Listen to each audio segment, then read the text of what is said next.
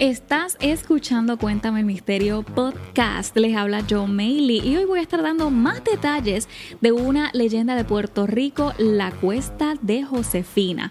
Les conté el resumen en TikTok, o para este momento ya se los conté creo, pero ya tengo solamente dos minutitos. O sea, hoy Hoy te cuento quién rayos era Josefina. Hoy este relato fue escrito por Yolanda Riveras Matías, pero va a ser, mm, no va a ser exacto como ella lo relata, lo voy a hacer más en mis propias palabras, pero la pueden conseguir en su blog por la internet. Pero nada, ahora sí, sin más preámbulo, les cuento el misterio.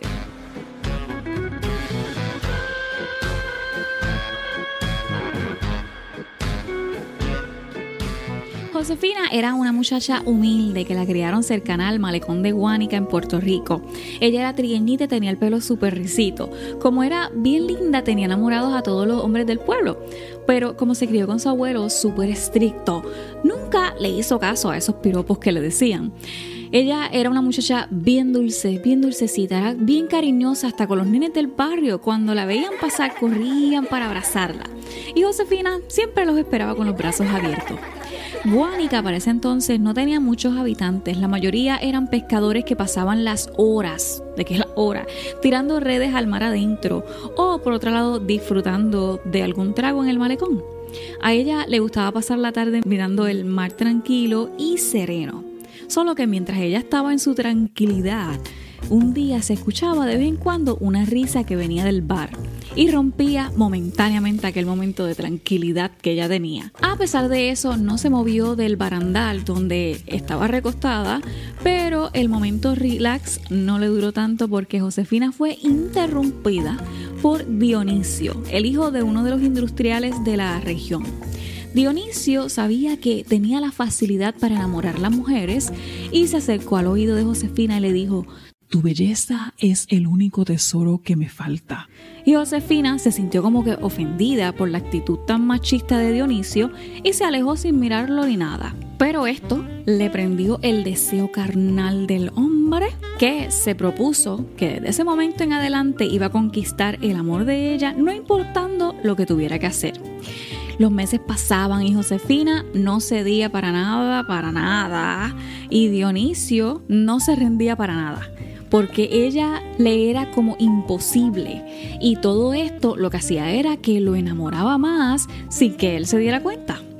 Y ya me imagino que están adelantados a pensar que se queda con él, pero negativa la copia, señoras y señores. Josefina ya había abierto su corazón a un humilde pescador que se llamaba Saulo.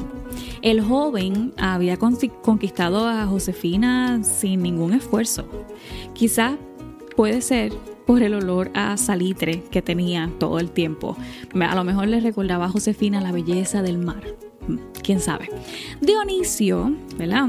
No tardó en enterarse de que Josefina y Saulo eran novios y que pronto se iban a casar. Pues te cuento que Dionisio sintió que como que el corazón se llenaba de odio hacia ella bueno, eso se llaman celos enfermizos.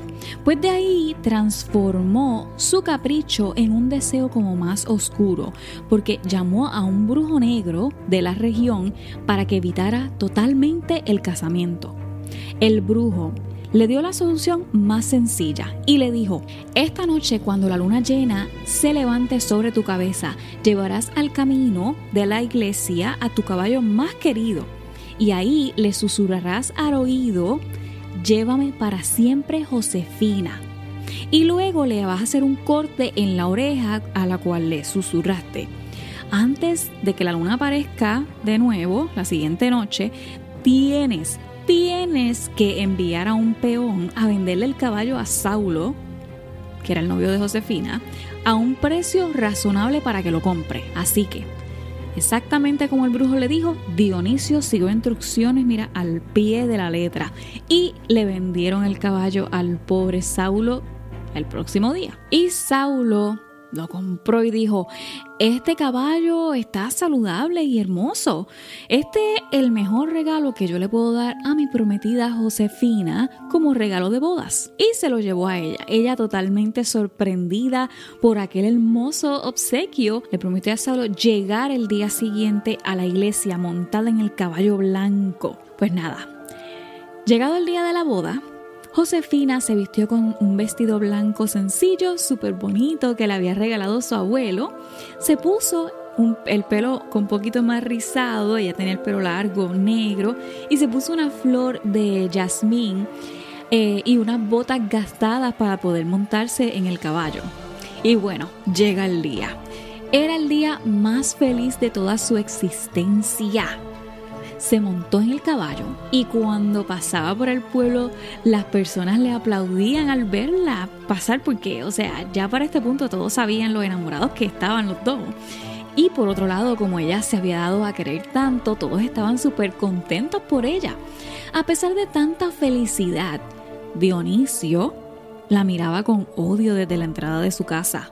Pues llegada al camino de la iglesia fue entonces cuando él susurró Llévate para siempre a Josefina. Te cuento que el caballo reaccionó de momento como cuando hay algún disparo o algo así que tú reaccionas de cantazo.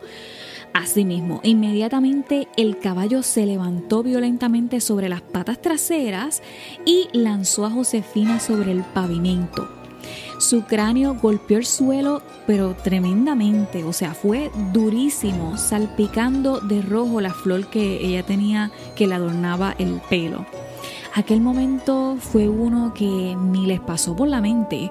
Fue tan de repente que los dejó en shock. Y como ya deben haber pensado, estos fueron los últimos momentos porque Josefina perdió la vida en ese segundo. El pueblo entero, se podrán imaginar, lloró a Josefina porque nunca llegó al altar. Y se dice que Dionisio, arrepentido por lo que había pasado, ese día se ahorcó en la rama de un flamboyán cercano a su casa. Todos pensaron en algún momento que Dionisio se había quitado la vida invadido por aquella tristeza del rechazo de Josefina, pero luego se supo la verdadera razón. Así que de aquí la leyenda de la cuesta de Josefina, porque la leyenda cuenta que los vecinos de la carretera 116 de Puerto Rico, la que va de Guánica a Lajas por la cantera, que era donde ella iba en caballo, se escucha a altas horas de la noche un caballo relinchando, que por cierto no es común que pasen caballos a esas horas por allí, y que el que se asome a veces puede ver el celaje de una mujer vestida de blanco, que ya sabemos que tiene que ser Josefina. Y bueno, hasta aquí el episodio de hoy. No olvides suscribirte al canal de YouTube o si estás en el carro guiando y solamente quieres escuchar la historia, sabes que puedes conseguir este episodio en tu plataforma de podcast favorita. Los resumen de todas las leyendas los estoy contando por TikTok, que te voy a dejar también la página por el link que te voy a dejar en la descripción. Y bueno, con esto dicho, te espero por aquí en el próximo episodio. Chao.